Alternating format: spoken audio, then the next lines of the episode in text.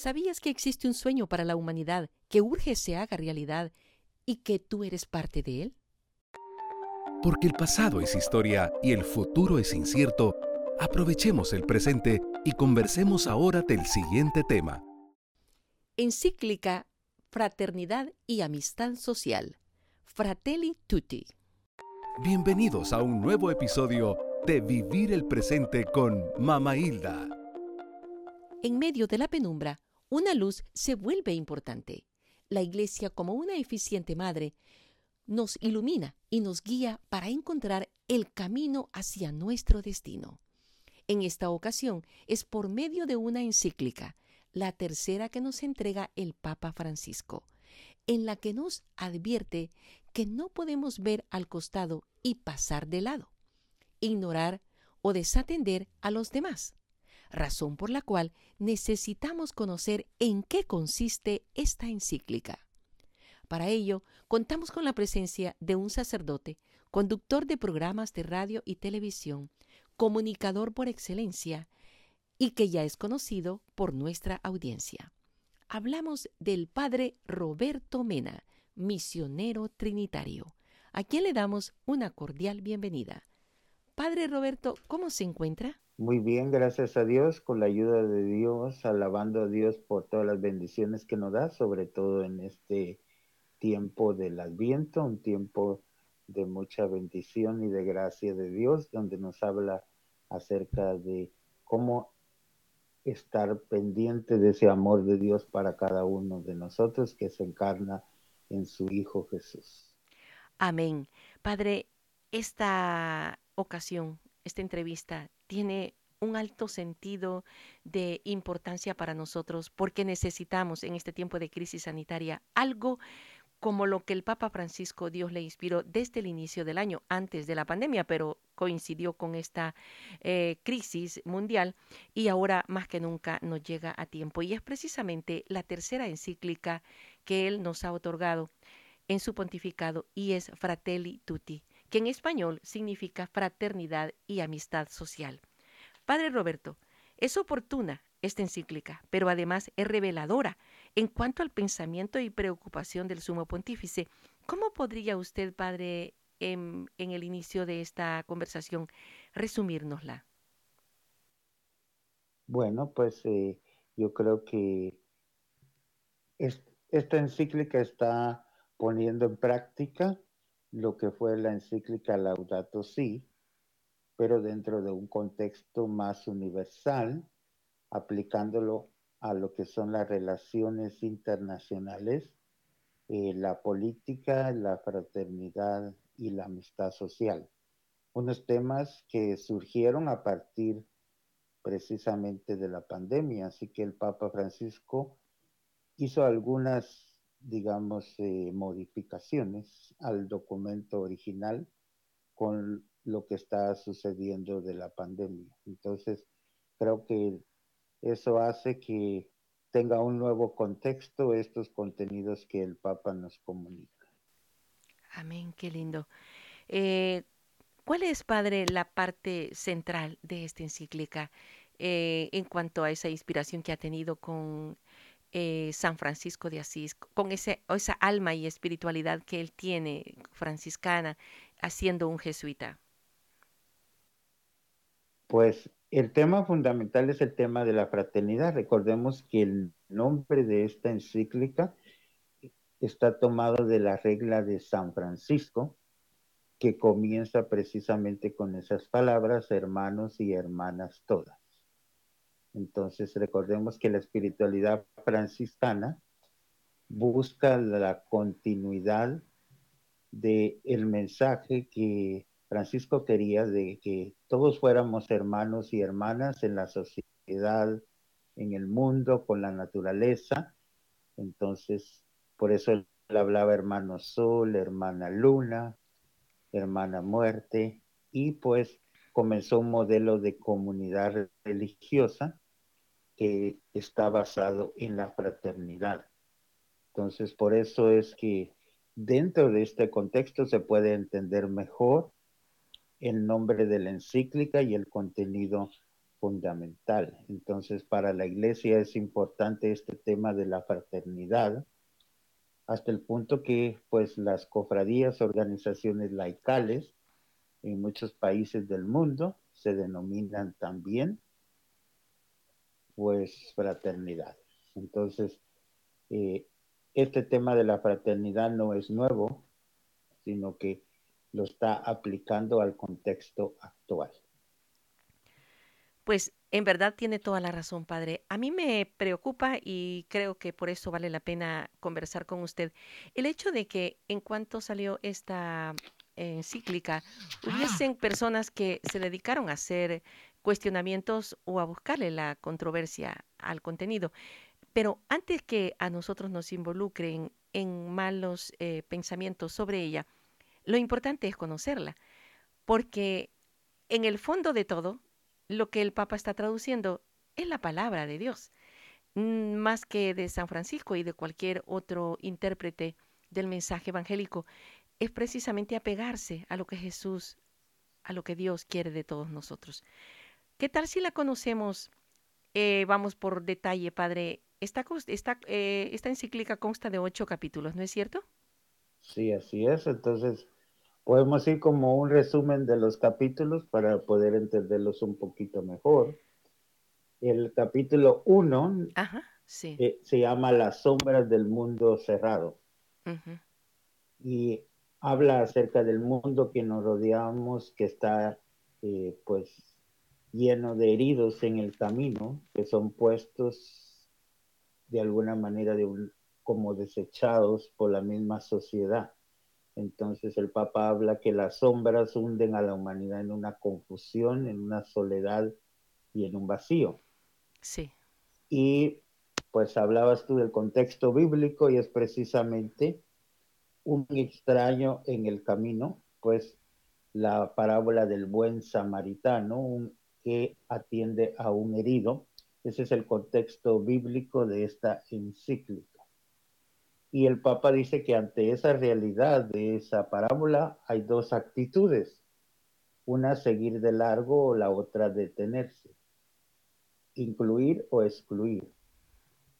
Y esto definirá el tipo de persona y el Papa incluye proyecto político, social y religioso que somos. Entonces, ese capítulo primero eh, y segundo están enfatizados precisamente en las sombras del mundo y luego la propuesta de reflexionar en la parábola del buen samaritano. En otras palabras, nos expone la razón de por qué nosotros tenemos que ser eh, acopio de este mensaje evangélico y revelar o puntualizar en cada uno la actitud o ser indiferentes o seguir de paso o actuar, ¿verdad? Sí, entonces eh, es un llamado a la acción. Entonces, a no quedarnos en la indiferencia de que un hermano o una hermana está sufriendo y pues eh, que a mí no me interesa o que, como dicen aquí en Estados Unidos, no es mi asunto, no es mi negocio, sino pensar que lo que le pasa al hermano o hermana pues también me interesa a mí. Como primer capítulo es un marco de referencia básicamente práctico que nos pone el Papa. Es decir, en base a esto viene el segundo capítulo, que, es el que toma la acción. ¿Cómo, ¿Cómo vamos con el segundo capítulo, Padre? Entonces, el segundo capítulo está más enfocado en el aspecto de cómo actuar cómo responsabilizarnos de lo que está sucediendo en el mundo, cómo actuar de la manera del buen samaritano y de alguna manera conectar lo que es la fe con la vida. Entonces eh, llama la atención y eh, creo que como católicos debemos reflexionar más en este mensaje del buen samaritano. Hablando del buen samaritano, pensamos en las obras de misericordia corporales y espirituales. Entonces el Papa Francisco está haciendo esta encíclica para aquellos que dicen pues que es una encíclica muy política. En realidad es una encíclica religiosa y bíblica también. Y yo creo que en ninguno de los eh, momentos cruciales que él ha tenido, especialmente cuando la jornada juveniles ha dejado de enfatizar en el capítulo 5 de San Mateo, cuando dice a los jóvenes, ¿quieren ustedes saber qué hacer? Vamos y practiquemos, leamos y practiquemos este capítulo 5, ¿verdad? Sobre las obras de misericordia. Eh, eh, está siempre encerrado en ese contexto, Padre. Sí, entonces lo que es las bienaventuranzas, el sermón de la montaña, y luego el capítulo 25 del Evangelio de San Mateo, que recientemente lo tuvimos en la liturgia, que nos habla de que Jesús se hace presente en el pobre, en el marginado, en el que no tiene comida, en el que no tiene vestido, de alguna manera en el que llora, en el que sufre, lo que ya las bienaventuranzas nos lo decía. Entonces, el mensaje evangélico es un mensaje de amor y fraternidad y eso es lo que el Papa Francisco quiere enfatizar, que toda la Biblia se basa en amar a Dios y amar al prójimo. Entonces, ese es el tipo de fraternidad que el Papa Francisco quiere promover. Y cuando habla de qué es lo que quiere promover, es, tomar en consideración pues el pueblo migrante, ¿verdad? El pueblo en guerra, los, los marginados, la cultura de descarte que siempre la ha tenido él en el tapete. Estas son los focos de atención que él siempre nos pone, padre. Así es, y, pues eh, lo pone no en el contexto de pues eh, una política partidista, lo está poniendo desde el compromiso cristiano. Entonces, él anima, claro que sí, a los que están a cargo del gobierno a que estén pendientes de los marginados, de los inmigrantes, de aquellos que se sienten excluidos de la sociedad, que no son tomados en cuenta, y pues eh, tampoco que eh, no se reflexiona sobre los derechos humanos que tienen todas las personas en general. Entonces, habla que la iglesia y la sociedad tienen que estar juntos en este trabajo de promoción humana. Ojalá este vayamos, así como dicen las primeras lecturas de este periodo de Adviento, logrando cada día un mundo lleno de paz, un mundo lleno de armonía. Eh, como lo dice el profeta Isaías, Padre Roberto. ¿Cuál es el tercer capítulo de esta encíclica? Pues el tercer capítulo nos habla de que Dios es el amor universal y en tanto ser parte de ese amor y compartirlo, nos llama una fraternidad universal que es apertura. Entonces no hay para nosotros otra dimensión más importante que la de un mundo abierto y la de un corazón abierto a los demás. Amén, sí. ¿Y, de qué manera este, se puede lograr? Pues eh, vivir una amistad social es buscar un bien moral, buscar una ética social, porque nos sabemos parte de esta fraternidad universal en que todos estamos llamados al encuentro, a la solidaridad y la gratuidad. Hoy en este tiempo de crisis sanitaria nos hemos dado cuenta que todos dependemos de todos, ¿verdad? En nosotros solos no nos vamos a librar de este virus. Eh, ¿No le parece que esta forma de pensar y de hacernos acentuar el Papa Francisco es un llamado de Dios para en este rebrote que estamos viviendo últimamente ya de esta pandemia, Padre. Sí, así es, porque a pesar de que se nos enfatiza este aspecto del distanciamiento social. Y de alguna manera físico, eso no implica y que nosotros nos distanciemos también moralmente de las personas, ni espiritualmente. Entonces, el Papa está recordando nuestro llamado cristiano, no es al aislamiento, sino que es al encuentro. Así es. En medio del el distanciamiento social se puede lograr una amistad social, ¿verdad? Así es, y pues gracias a las redes sociales, a los medios de comunicación, podemos estar en contacto con las personas que queremos y, o las organizaciones de las cuales formamos parte. Entonces, no perder esa dimensión social de nuestra fe en medio de la pandemia, que eso es un riesgo que puede suceder. Usted ha vivido en carne propia este tipo de de, de, realidades en un lugar donde le toca pues ejercer, pastorear con tantos eh, migrantes guatemaltecos, paisanos suyos que han tenido que sufrir la discriminación eh, a nivel migratoria y que de ellos es, eh, cantidad de familias se quedaron en problemas cuando estos fueron sometidos a, a, la, a la justicia. Cuéntenos un poquito de esto, padre. Pues sí, yo le hablo aquí a los inmigrantes guatemaltecos que les ha tocado vivir aquí. Ellos huyendo de la violencia de sus propios países. Y vienen a Estados Unidos a buscar paz y tranquilidad. Y resulta que primero fueron tomados de sus centros de trabajo y llevados a cárceles de detención migratoria.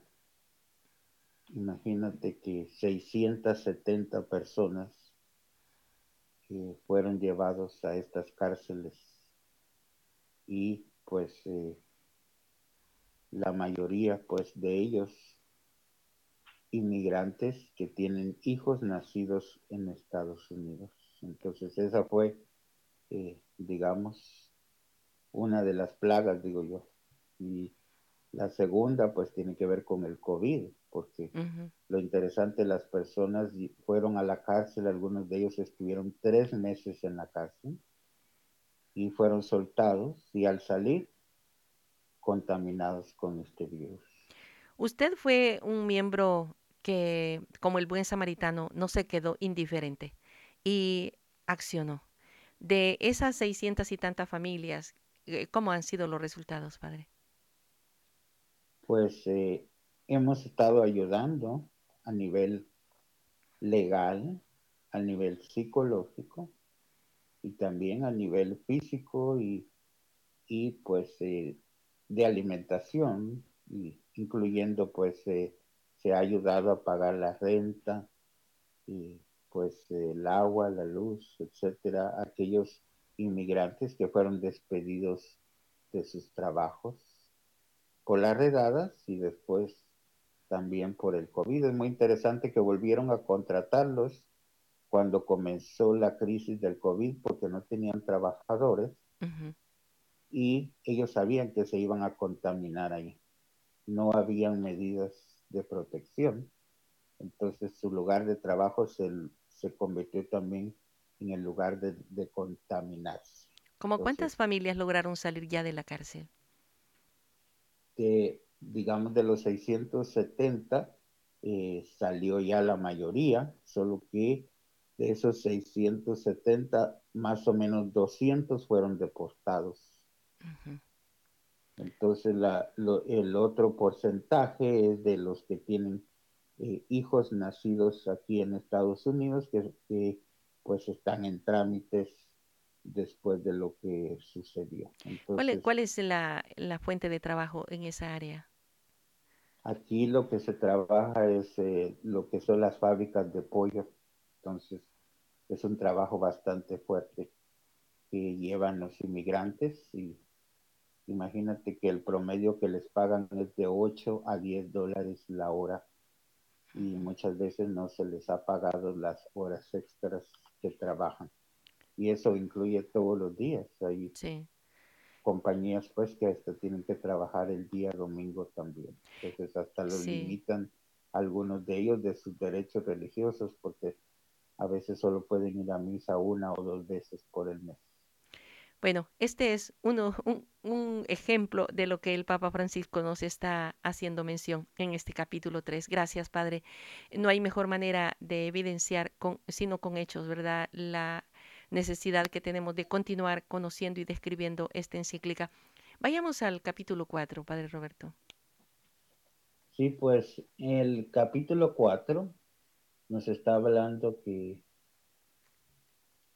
tengamos un corazón abierto, que vivamos una amistad social, buscar un bien moral, una ética social, porque nosotros no sabemos parte de una fraternidad universal. Y nos llama que estamos llamados al encuentro, a la solidaridad y la gratuidad. Entonces, para mí está pasándose un nuevo modelo de cómo nosotros nos conectamos con los demás, cómo nos hacemos solidarios con el prójimo y cómo entendemos que esto es parte de nuestra fe. Para mí, este capítulo es muy importante.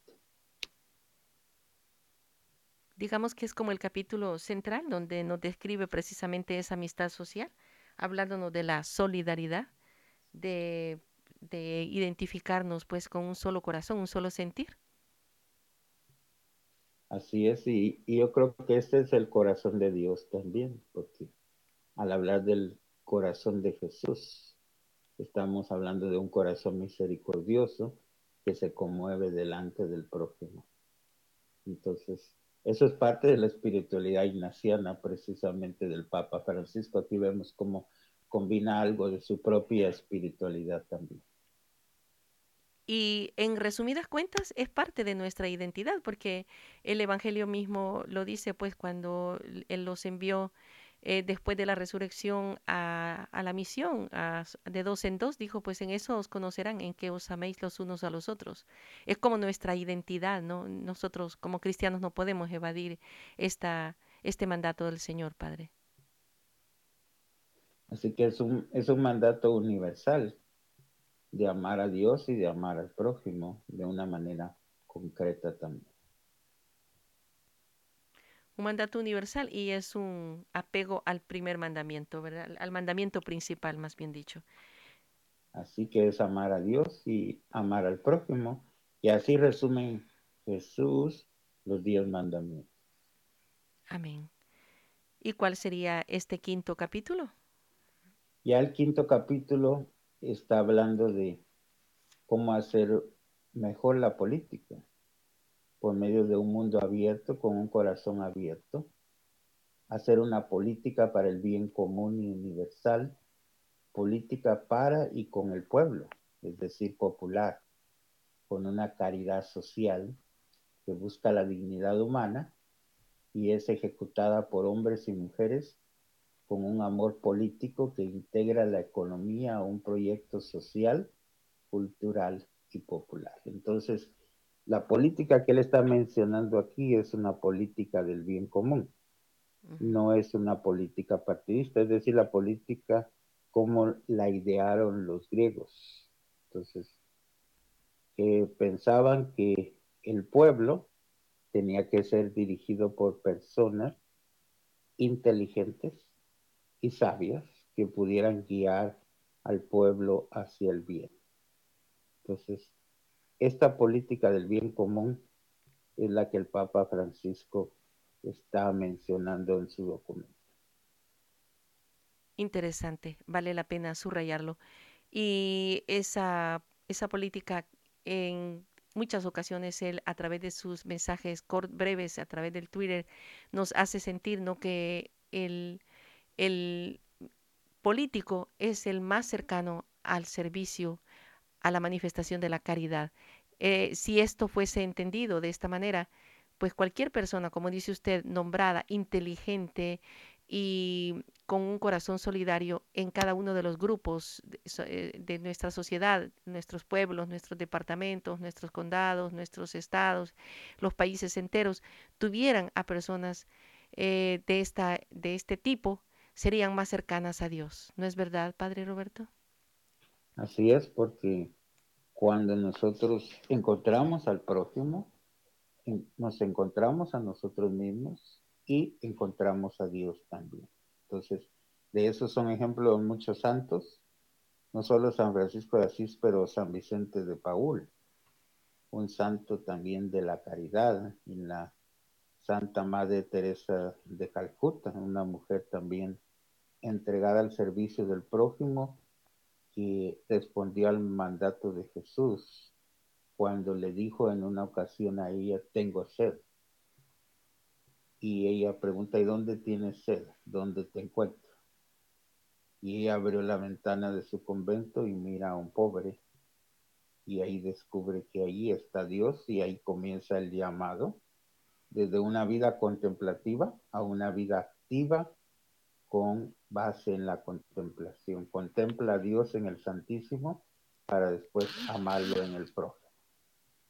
Wow, qué, qué distinto lo que vemos alrededor nuestro, ¿verdad? Cuando eh, pensamos en personas que, que, están al frente de grupos, de ciudades, de pueblos, de, de países, vemos algo diferente. Vemos despotismo, vemos corrupción, vemos egoísmo.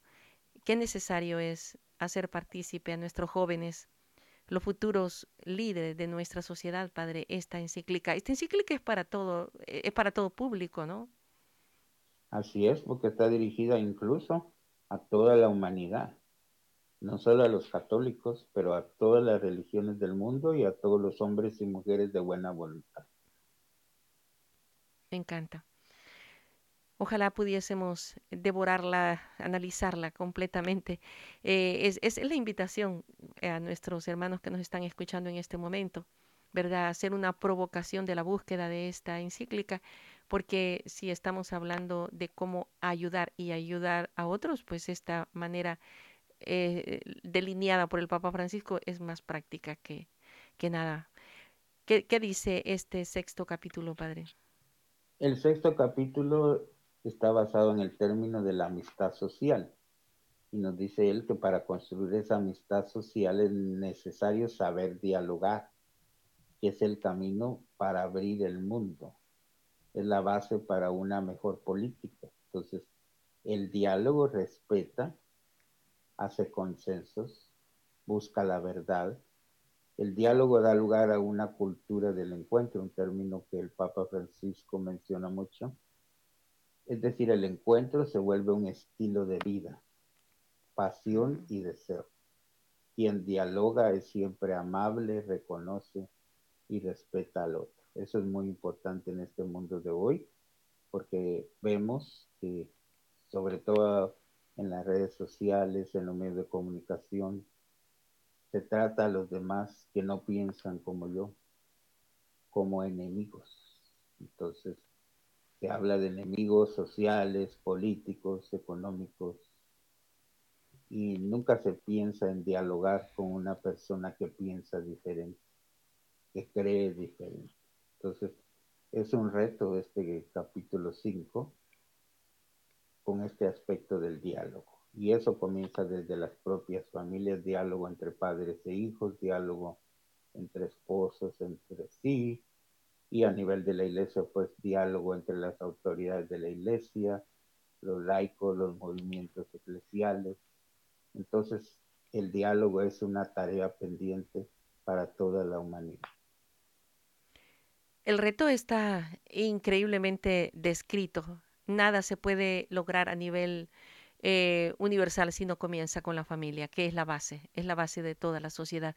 Y es, es algo que, pues como padres, como eh, encargados de grupos eh, religiosos, coordinadores de grupos, qué sé yo, de oración o de movimientos laicales, tenemos que tomarlo en consideración, Padre, porque el ejemplo es el que arrastra. Tenemos que comenzar nosotros estar unidos como, como miembros de la iglesia, bueno, primero como familia y después como miembros de la iglesia eh, local, ¿verdad? Porque entre los ministerios laicales muchas veces hay muchas divisiones, muchas eh, controversias y todo, todo está ahí descrito. ¿Cómo lograrlo? A través del diálogo, Padre. Entonces, creo que para llegar a esa cultura del encuentro que el Papa Francisco nos está indicando, tenemos que ponerlo como parte de nuestro plan personal que cada día que nos levantemos pensemos que a todos los que Dios me permite encontrar en este día, y yo pueda revelarles ese amor de Dios a través de mis palabras y de mis acciones. Así que está conectado muy directamente con nuestra espiritualidad. En ese plan personal, eh, pues no excluir el trato, el encuentro con los que están más cerca, con el cónyuge, ah. los hijos, ¿verdad? por supuesto. Por eso decía que comienza con la familia y después como círculos concéntricos se va llevando hacia la sociedad, hacia el mundo en general y aquellos que tienen influencia política, pues en todos los estamentos de la sociedad. Entonces, ¿cuántas veces en nuestros países, por ejemplo en Guatemala en estos momentos, lo que se necesita es un diálogo entre los tres organismos del Estado, ejecutivo, legislativo y judicial. Cada uno está trabajando por su lado y no dialogan y esto ha llevado a una crisis política. Lo pongo solo como un ejemplo de lo que puede llevar la falta de diálogo. Y creo que Guatemala no es el único ejemplo de esto. En muchos países de Latinoamérica está pasando lo mismo. La corrupción ha llegado y ha dañado la vida de la sociedad. Pues por supuesto que sí. Es solamente un ejemplo porque en varios países estamos experimentando ya el, estallido de, de, esta situación eh, pues anárquica en el que cada quien está de manera independiente queriendo gobernar. hay que decir, más oportuno no puede ser el Papa Francisco. Gracias, Señor, te damos por esto. Y ahora, ¿qué dice el séptimo capítulo, Padre? El séptimo camino del capítulo 7 nos está hablando de cómo tener esos caminos de reencuentro. Entonces, tenemos que enfrentar la realidad de esas heridas del desencuentro que existe y establecer cómo curar las heridas y restablecer la paz. Y para eso se necesita audacia y partir desde la verdad, partir desde el reconocimiento de la verdad histórica, compañera inseparable de la justicia y la misericordia, que es indispensable para encaminarse al perdón y a la paz. Entonces, perdonar no es olvidar, el conflicto en el camino hacia la paz es inevitable, pero por ello eh, no es aceptable entonces la violencia. La guerra es un recurso inaceptable y la pena de muerte es una práctica que se necesita erradicar. Entonces, esos caminos de reencuentro están basados en esa sanación de las heridas. Y creo que eso es muy importante, además del diálogo, pues como hay muchos errores cometidos, las personas que han cometido esos errores, reconocerlos. Entonces, y no solo hablar como actualmente se está enfatizando nada más el modelo de víctimas y victimarios, pero hay más que eso. Entonces, es necesario ser humildes y reconocer que nos hemos equivocado y buscar ese reencuentro. creo que pues eso se ha logrado también en muchos países, pero falta todavía mucho más. Entonces, en Guatemala, poniendo el ejemplo también de el proyecto de la memoria histórica que se hizo con eh, Monseñor Juan Gerardi, que es uno de los mártires de Guatemala, precisamente. Comienza un proceso de sanar las heridas de los indígenas que fueron heridos por los militares y los guerrilleros en tiempo de la guerra. Y él quiso que las personas fueran a contar sus testimonios a la iglesia y guardar esos testimonios y escribirlos y hacer un documento. Y él presenta el documento un día viernes de cuaresma en pues la catedral y el día domingo es asesinado. Entonces, eh, pues ese proceso de sanar las heridas no es fácil y ha costado en toda Latinoamérica muchos mártires como Monseñor Romero, como eh, Monseñor Juan Gerardi, como tantos laicos que han entregado su vida precisamente en este proceso de sanar las heridas. En otras palabras, nos eh, estamos dando cuenta que la iglesia no ha sido indiferente y ha tenido esto siempre presente, buscando un mundo más justo, buscando la paz, la reconciliación proactiva, el diálogo que es precisamente una de las causas que le llevaron unos los motivos que le llevaron a la muerte a San Oscar Romero, al padre Rutilio Grande y a tantos profetas de hoy, padre. Y el Papa Francisco, pues, es uno de nuestros profetas en este momento. Tenemos que escucharlo. Así es, y pues está hablando desde el contexto que a él le tocó vivir también como sacerdote, como religioso, como obispo. Entonces, es por eso que él nos está hablando desde ese contexto. A lo largo de su propia vida también a él le ha tocado sanar heridas personales y también con la iglesia. Entonces, creo que por eso esta encíclica tiene una consonancia personal y también social y por supuesto política. Es por eso que esta encíclica es muy diferente. Entonces, es considerada ya parte de la enseñanza social de la iglesia esta encíclica. Amén, qué interesante. Pero a diferencia de las anteriores, esta está basada mucho en la espiritualidad. O sea que para ejercer la justicia, la reconciliación, se comienza por el corazón del ser humano. Me imagino que el capítulo 4, que es el último capítulo, es una especie de centralización. ¿A qué se refiere este capítulo?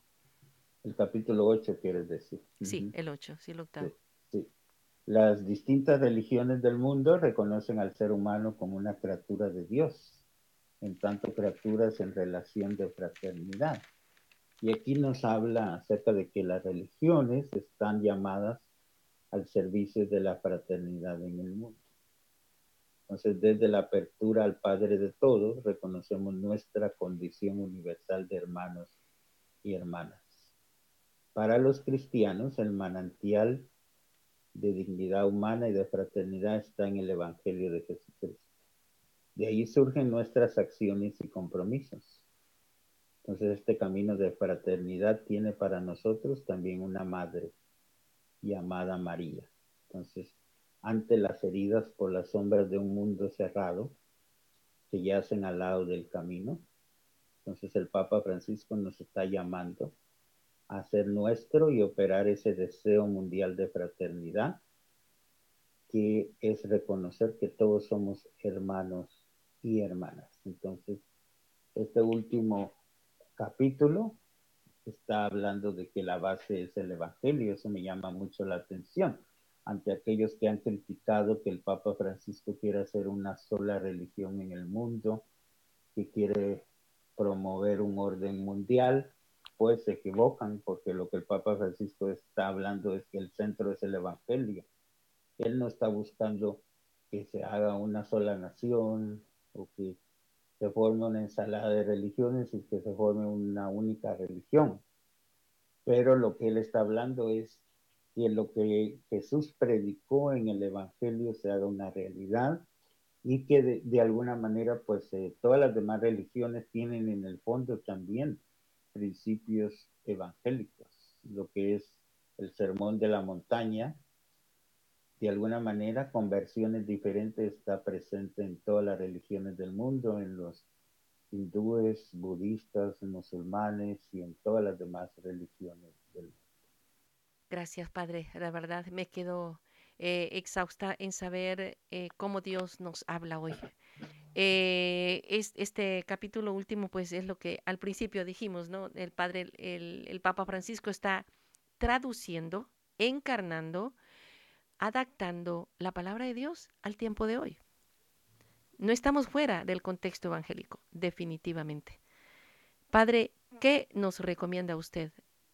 Además de sintetizarnos en la forma más breve, porque es imposible abarcarlo todo en este momento, esta preciosa encíclica, ¿qué más nos recomienda? Pues eh, yo lo que animo a todos es que comencemos desde nuestra propia familia. Todos tenemos sueños de algo a mejorar en nuestra propia familia y este tiempo del adviento es un tiempo muy propicio para que reencendamos la esperanza en nuestras familias, en nuestras parroquias, en nuestras comunidades y a nivel personal. Entonces, hagamos un plan de vida que incluya estos principios de esta encíclica, que pensemos que yo soy hermano y hermana de todos, cómo eso va a tener implicaciones en mi familia, en los grupos con los que me relaciono y pues si tengo alguna autoridad o las personas que están bajo mi cargo y luego reflexionar para reaccionar con un nuevo sueño de fraternidad y amistad social, soñar como una sola humanidad.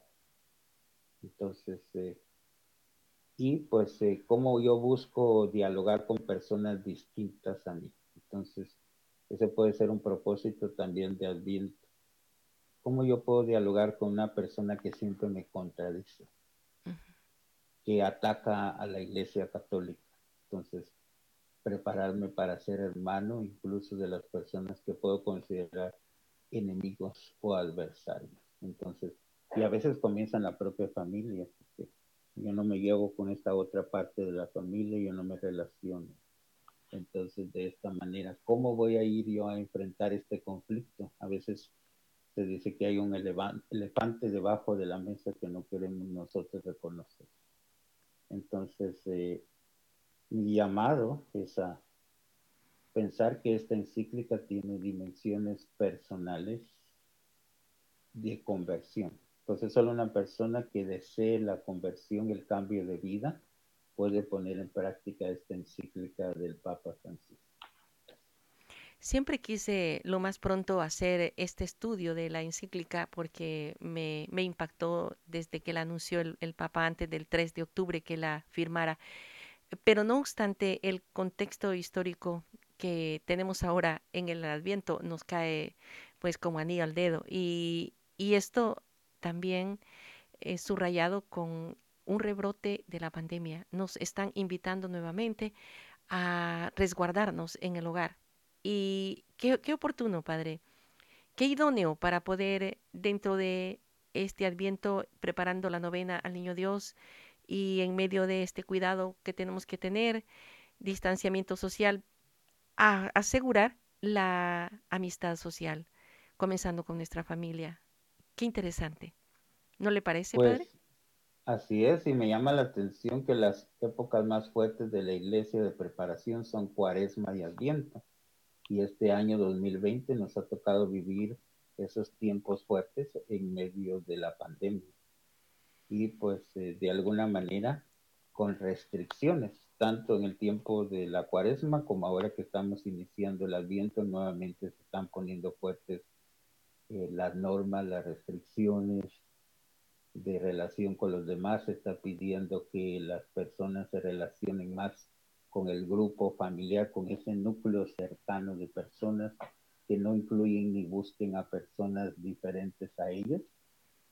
Y eso lo podemos ver como una desventaja, pero yo lo miro más bien como una ventaja porque nos va a ayudar a la unidad familiar, a esa reconciliación y ese diálogo tan necesario. Entonces, para que los padres escuchen a sus hijos, los hijos a los padres, los esposos entre sí, ese núcleo familiar se vaya fortaleciendo y lo que el Papa Francisco ha hablado tanto durante esta pandemia, que cada familia se transforme en una iglesia doméstica.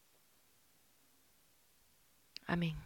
Padre, con todo lo que hemos escuchado, que es muy poco con relación a lo que este contenido nos hace falta interpretarlo, le invito a que hagamos una breve oración porque en medio de todo también tenemos que orar por el Papa Francisco, por nosotros, por toda la sociedad, de tal manera que podamos un día ser el ideal que presenta esta encíclica, que no es sino el ideal del Evangelio. Así es, y yo quiero de alguna manera resumir la oración que el mismo Papa tiene dentro de la encíclica. Agradezcamos a Dios por la inversión de este tiempo presente y por los frutos que de él vamos a obtener. Ven Espíritu Santo, muéstranos tu belleza reflejada en todos los pueblos de la tierra, para descubrir que todos somos importantes, que todos somos necesarios, que todos tenemos rostros diferentes, pero todos reflejamos a Dios. Que sigamos amando a la humanidad creada por Dios, el proyecto de Dios de ser hijos e hijas amadas de Dios. Que lo podamos vivir en nuestra vida, sobre todo en este tiempo de Adviento, recordando cómo tu Hijo Jesús se encarnó y se hizo uno como nosotros en todo menos en el pecado, vino a salvarnos, promovió esa cultura del reencuentro, de que Dios se encuentra con la humanidad y la humanidad se encuentra con Dios. De eso se trata este tiempo de Adviento y el próximo tiempo de Navidad que nos hace.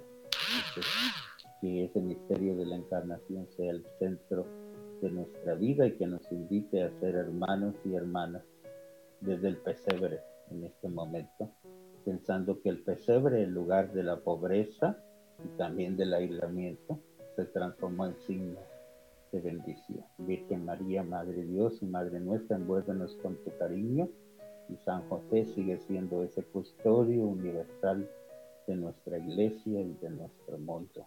Amén. Amén. Su bendición, Padre. Que nos bendiga el Dios que es misericordioso, el Padre, el Hijo y el Espíritu Santo, descienda sobre nosotros y nos acompañe para siempre. Amén. Amén. Conociendo y aprendiendo más de nuestros invitados.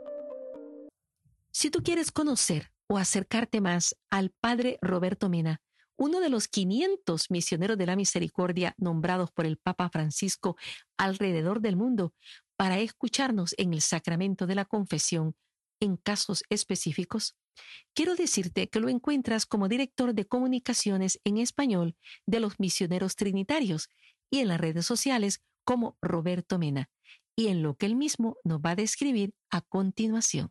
Sí, así es. Pueden buscarme en las distintas redes sociales con mi nombre, Roberto Mena, y ahí pueden encontrar y también cápsulas de misericordia que me pueden encontrar en el YouTube y también en el Facebook como cápsulas de misericordia y ahí les animo a que lo busquen y que compartan también porque ahí voy poniendo muchas de mis reflexiones y también las reflexiones del Santo Padre y de otros países algunos sacerdotes que comparten lo que están viviendo a lo largo de este tiempo.